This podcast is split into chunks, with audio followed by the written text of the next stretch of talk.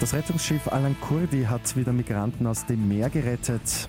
Und beim EuGH geht es heute um die Weitergabe von Facebook-Daten. Immer 10 Minuten früher informiert. 88.6 Die Nachrichten. Im Studio Christian Fritz.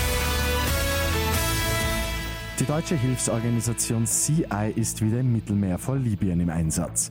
Das Rettungsschiff Alan Kurdi hat dort 44 Migranten gerettet. Sie sind auf einem Holzboot unterwegs gewesen. Der Einsatz ist in Kooperation mit den maltesischen Behörden erfolgt.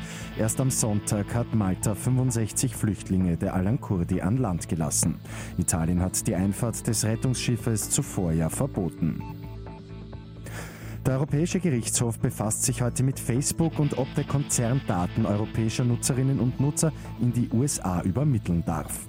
Der österreichische Datenschutzaktivist Maximilian Schrems wehrt sich dagegen, dass Facebook in Europa mit Firmensitz in Irland Daten an den Mutterkonzern in den USA weitergibt. Er hat deshalb von der irischen Datenschutzbeauftragten gefordert, alle Datenübermittlungen auszusetzen.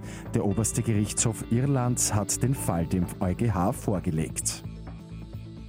Die wochenlangen Proteste in Hongkong gegen ein umstrittenes Auslieferungsgesetz haben offenbar Erfolg gehabt. Die Regierungschefin hat das geplante Gesetz als tot bezeichnet. Der Entwurf wird nicht mehr vorgelegt und läuft nächstes Jahr aus. Und Herzogenburg stellt total auf LED-Beleuchtung um. Die gute Nachricht zum Schluss. In der Stadtgemeinde werden ab sofort alle Lampen ausgetauscht. Das sind über 1300 Stück.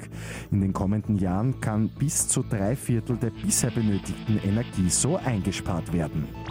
Mit 886 immer 10 Minuten früher informiert. Weitere Infos jetzt auf Radio 886 AT.